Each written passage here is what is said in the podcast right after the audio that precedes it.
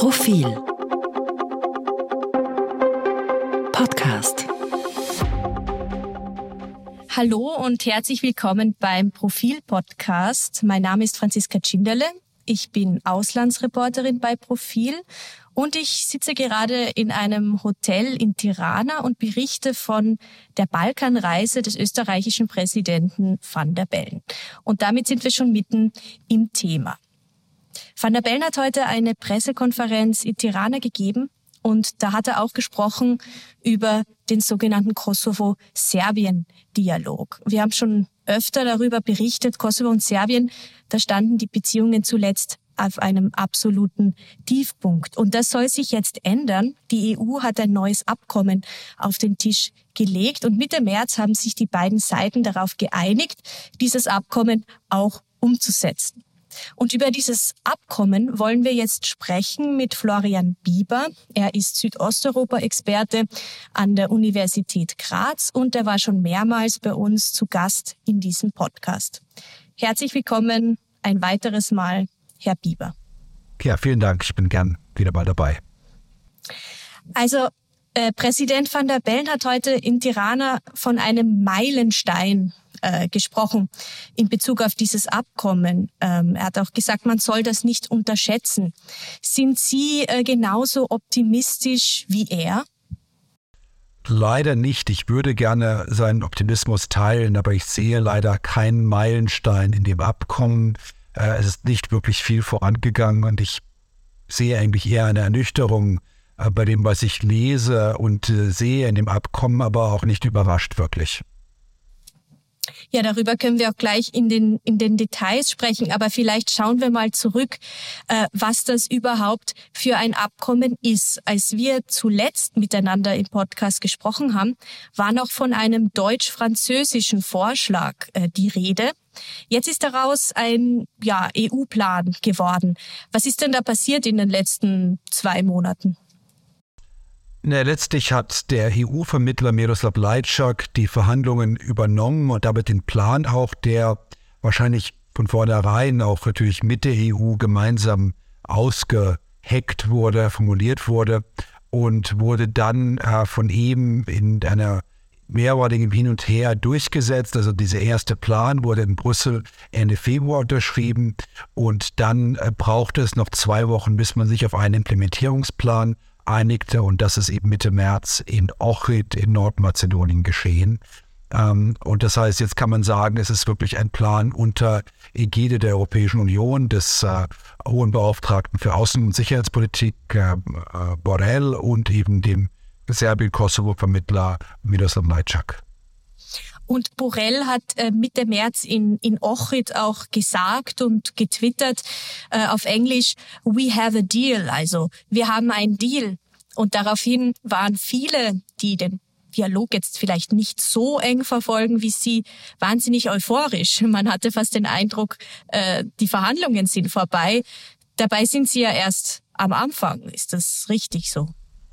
Ja, das heißt, die, die Hoffnung, dass das ein Deal sei, der zumindest mittelfristig eine gewisse Stabilität und Normalisierung, Verbesserung der Beziehungen zwischen beiden Staaten mit sich bringt, äh, hat sich, glaube ich, nicht bewahrheitet. Es ging immer darum, ein Abkommen zu haben, das dem deutsch-deutschen Grundlagenvertrag der 70er Jahre nachempfunden ist, wo beide Staaten ihres gegenseitiges Existenzrecht anerkannt haben zwar nicht offiziell diplomatische Beziehungen aufgenommen haben, aber Beziehungen aufgenommen haben, die sehr ähnlich sind wie die zwischen zwei äh, gegenseitig sich anerkennenden Staaten.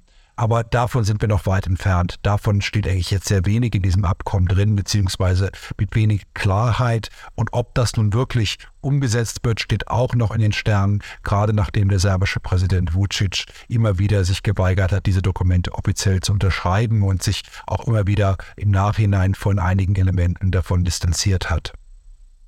Jetzt wurde ja lange ähm, um dieses Abkommen hinter verschlossenen Türen gerungen. Dann gab es immer wieder Leaks, also da wurden dann Teile veröffentlicht, aber so richtig Einblicke, was da drinnen steht, hat man erst sehr spät bekommen. Ähm, jetzt liegt ein Elf-Punkte-Plan auf dem Tisch. Äh, ist das korrekt so? Was, was sehen denn diese elf Punkte vor? Ja, also Sie, Sie sehen vor, dass die beiden Staaten, ähm, und die werden hier nicht als Staaten, sondern als Parteien bezeichnet, also auch das hier ist schon indikativ, dass sie gute bilaterale Beziehungen miteinander aufnehmen. Es beruft sich auf die UN-Charta, ähm, dass kein äh, anderer Staat, also dass weder Serbien die Kosovo noch Kosovo Serbien repräsentieren kann. Das ist also sozusagen diese de facto Anerkennung. Serbien verspricht ähm, Kosovos Mitgliedschaft in internationalen Organisationen nicht mehr zu blockieren. Beide Staaten erklären sich bereit, sich auch gegenseitig auf dem Weg in die EU nicht zu blockieren. Das ist auch nichts Neues. Ähm, es wird auch eine das ist das für, den, für Serbien der wichtigste Punkt, eine äh, Selbstverwaltungseinheit im Kosovo der serbisch, überwiegend serbischen Gemeinden eingeführt. Das lag auch schon länger auf der Tagesordnung, wurde bisher nicht umgesetzt. Es soll eine gemeinsame, einen gemeinsamen Austausch von Diplomaten geben, die da nicht Diplomaten heißen, aber eben permanente Missionen. Und ähm, dieses Abkommen soll, äh, soll also eine Überwachung stattfinden, dass es auch tatsächlich umgesetzt wird. Also äh, es klingt alles sehr schön, aber es fehlt sehr stark an Substanz. Es fehlt auch ein klarer Zeitpunkt, wann das geschehen soll und was eben tatsächlich diese Normalisierung, von der immer wieder geredet, was das eigentlich heißt. Was heißt Normalisierung? Was bedeutet das wirklich im Alltag zwischen den beiden Staaten? Ähm, heißt es, dass Serbien wirklich versucht, nicht mehr auf Eskalation zu setzen, wenn es Streitigkeiten gibt? Und all das ist eigentlich letztlich in diesem Abkommen nicht ersichtlich. Also mein Eindruck ist, dass eben dieses dieser Dialog sehr, sehr technisch geworden ist und äh, man da eigentlich kaum noch mitkommt. Und wir versuchen, das immer so einfach wie möglich dann auch zu erklären. War es bisher nicht immer so, dass man sagte, es ist eigentlich relativ easy. Serbien muss Kosovo eines Tages anerkennen. Wenn dies nicht geschieht, kann Serbien niemals Teil der EU sein und blockiert damit auch Kosovo. Äh, ist es jetzt nicht mehr so? Man spricht ja jetzt auch nicht mehr davon, dass Serbien seine Verfassung eines Tages ändern würde, um den Kosovo tatsächlich de jure anzuerkennen. Naja, also es steht nichts hier drin in dem Abkommen, was notwendig ist, um für beide Staaten der Europäischen Union beizutreten.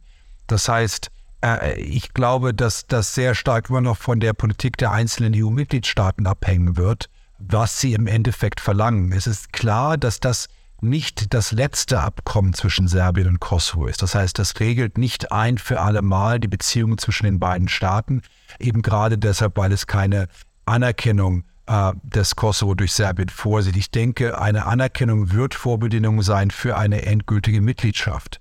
Aber das ist eh noch in ferner Zukunft. Das, was, glaube ich, sehr viel ähm, ähm, schwieriger ist, ist, dass dieses Abkommen nicht ausreicht, um jene Staaten zu überzeugen, die bisher den Kosovo nicht anerkannt haben, diesen Schritt zu machen. Darum ging es letztlich für den Kosovo sehr stark, weil ich rufe in Erinnerung, fünf EU-Mitgliedstaaten, Spanien, Griechenland, Zypern, Rumänien und die Slowakei erkennen den Kosovo nicht an. Und so tun es auch viele Staaten auf, auf globaler Ebene nicht. Und die Hoffnung war, dass dieser, dieses, dieses Abkommen ausreichen würde, um diese Staaten zu überzeugen, dass sie die Kosovo anerkennen. Das würde für Kosovo bedeuten, dass es nicht mehr, sagen, den Willen Serbiens ausgesetzt ist, wenn es um internationale Anerkennung geht. Das scheint sich aber eben nicht geändert zu haben. Es gibt keine Signale bisher von diesen Staaten, dass sie nun den Kosovo anerkennen werden. Und damit fällt sozusagen ein ganz wichtiger Anreiz für Kosovo weg und die un das Ungleichgewicht, dass Kosovo von Serbien nicht anerkannt wird, hat sich eben nicht grundsätzlich verlagert durch dieses Abkommen. Mhm. Weil man hinter den Kulissen äh, mit Menschen spricht, die jetzt äh, auf der Seite des Kosovo im Dialog eingebunden sind oder mit Diplomaten, Diplomatinnen, äh, sagt die kosovarische Seite, diese Kommission hätte eine Schlagseite. Also man wäre da zu äh, auf gut Deutsch zu lieb gegenüber äh, Vucic. Ähm, sehen Sie das als, als, als Beobachter ähnlich? Also es hat sicherlich ein, ein Problem, dass ähm, zunächst einmal natürlich die gesamte Diskussion eine Schlagseite deshalb hat, weil Serbien ähm, sagen den Schlüssel hat zur internationalen, vollen internationalen Anerkennung des Kosovos. Das heißt, es ist von vornherein nicht ein Dialog zwischen Gleichberechtigten, sondern ein Dialog, wo Serbien mehr Einflussmöglichkeiten hat, zeigen mehr Macht gegenüber dem Kosovo als umgekehrt. Und die EU hat nicht versucht, sagen, diese Macht, dieses Machtungleichgewicht auszugleichen. Der einzige, sagen, einzige Möglichkeit, eine gewisse Äquivalenz herzustellen, ein Gleichgewicht herzustellen, ist das Angebot an beide der EU beizutreten und dass für einen EU-Beitritt auch für Serbien die Anerkennung, äh, die Anerkennung des Kosovo für Serbien notwendig ist. Das Problem ist nur, Serbien will aus meiner Sicht längst nicht mehr in die Europäische Union, zumindest nicht das Serbien von Alexander Vucic. Und dementsprechend fehlt der entscheidende Anreiz, einen Kompromiss einzugehen. Und ein Diploma ehemaliger Diplomat, mit dem ich über das Abkommen sprach, sagte, wenn es wenig Anreiz, also kleine Karotten in der Diplomatensprache, äh, kleine äh, Bestrafungen, also Stäbe gibt, also von, von, von Sticks und Carrots und, ähm, und dann kommt eben letztendlich ein schlechtes Abkommen heraus. Das heißt, es gibt keine Anreize, es gibt keine Bestrafung, wenn man das nicht macht und dementsprechend kommt sehr wenig dabei heraus, weil gerade für Serbien der Status quo attraktiver ist als jeder Kompromiss. Mhm. Ich meine, ein Anreiz für die serbische Seite ist ja, Sie haben es bereits angesprochen, der sogenannte Gemeindeverband. Da gibt es auch verschiedene Begriffe dafür, aber ich glaube, serbischer Gemeindeverband trifft's. Ähm, das scheint ja jetzt Priorität äh, zu sein. Wir haben bereits darüber gesprochen, was das sein könnte. Aber sehen Sie in den nächsten Monaten auf kosovarischer Seite irgendwelche Initiativen, dass man das jetzt tatsächlich angeht, zum Beispiel ein Vorschlag äh, auf den Tisch legt. Das ist sicherlich von internationaler Seite immer wieder als, als Priorität gesehen worden, weil dieser Verbund serbischer Gemeinden bereits in dem Brüsseler Abkommen, das vor zehn Jahren das erste Abkommen zwischen Serbien und Kosovo war, äh, vorgesehen war und sich der Kosovo immer geweigert hat, ihn umzusetzen, so wie ihn Serbien verstanden hat. Also da gab es Streitigkeiten. Äh, das Problem ist nur, dass jetzt wiederum in diesem äh, Abkommen auch nicht die Details formuliert sind. Das heißt, es ist nur relativ knapp formuliert, indem man sich auf den Europarat bezieht und gewisse Grundparameter ähm, darin absteckt, aber nicht genau sagt, wie soll das passieren, wie soll das umgesetzt werden. Und da ist dann wiederum äh, sicherlich auf kosovarischer Seite wenig jetzt Motivation, das umzusetzen, gerade wenn sich auf der globaleren Ebene wenig bewegt. Das Implementierungsabkommen, was vor wenigen Tagen beschlossen wurde, Mitte März, sieht vor, dass jeder Teil dieses Abkommens unabhängig voneinander umgesetzt werden kann. Nur das Problem ist natürlich, was ist die Motivation für eine Seite, etwas umzusetzen, wenn die andere Seite äh, ihrer Verpflichtungen nicht nachkommt. Das heißt, das Problem ist, es gibt sagen, wenig Motivation, es gibt wenig guten Willen und wenig Vertrauen. Dieses Abkommen beruht leider auf zwei Parteien, die sich gegenseitig zutiefst misstrauen. Und es gibt keinen Ansatz, weder von der EU noch in dem Abkommen Vertrauen zu bilden zwischen den beiden Parteien. Und ohne Vertrauen wird es sehr schwierig sein, auch gerade diesen Teil umzusetzen, der sozusagen für den Kosovo sehr sensibel ist und wo man wenig Gegenleistung von Serbien verlangt in diesem Abkommen, außer dass es die internationale Mitgliedschaft, die Mitgliedschaft in internationalen Organisationen des Kosovos nicht blockiert. Aber das ist eher, dass man von Serbien verlangt, dass es etwas nicht tut, während Kosovo aktiv etwas tun muss. Und das äh, erschwert wiederum die Umsetzung. Mhm. Kommen dann langsam auch zum Schluss. Vielleicht äh, noch eine Frage. Äh, nach Ochrid, also nachdem man zuletzt äh, von beiden Seiten zusammengekommen ist, war der Fokus sehr stark auf die Frage, warum hat der serbische Präsident Vucic nicht unterzeichnet und zwar bereits zum zweiten Mal. Äh, meine Frage an Sie, wie wertvoll ist so ein Abkommen eigentlich, das äh, keine Unterschrift trägt? Es ist sicherlich eine Entwertung des Abkommens, weil er eben bereits sofort danach Teile des Abkommens in Frage gestellt hat. Und ähm, das Problem ist, dass alle bisherigen Abkommen zwischen Serbien und Kosovo nicht äh, unterzeichnet wurden. Sie wurden, das heißt, sie sind äh, unzureichend detailliert, unzureichend klares äh, Bekenntnis dazu von beiden Seiten.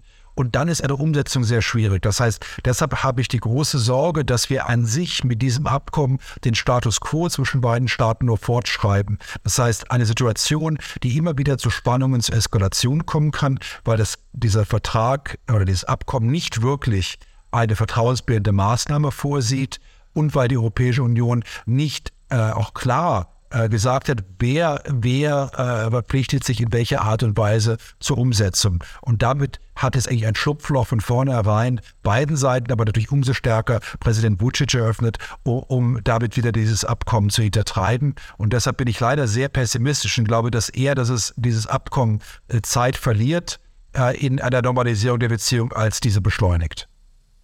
In der EU-Kommission, und das ist jetzt die letzte Frage, ist man aber äh, sehr optimistisch oder zumindest versucht man das medial so darzustellen. Und zwar spricht man dort von einem Momentum. Also man sagt, dass gerade jetzt in diesem Jahr 2023 die Zeit sei, um eine Lösung zu finden und macht es auch äh, zum Beispiel an der Wahl in den USA fest.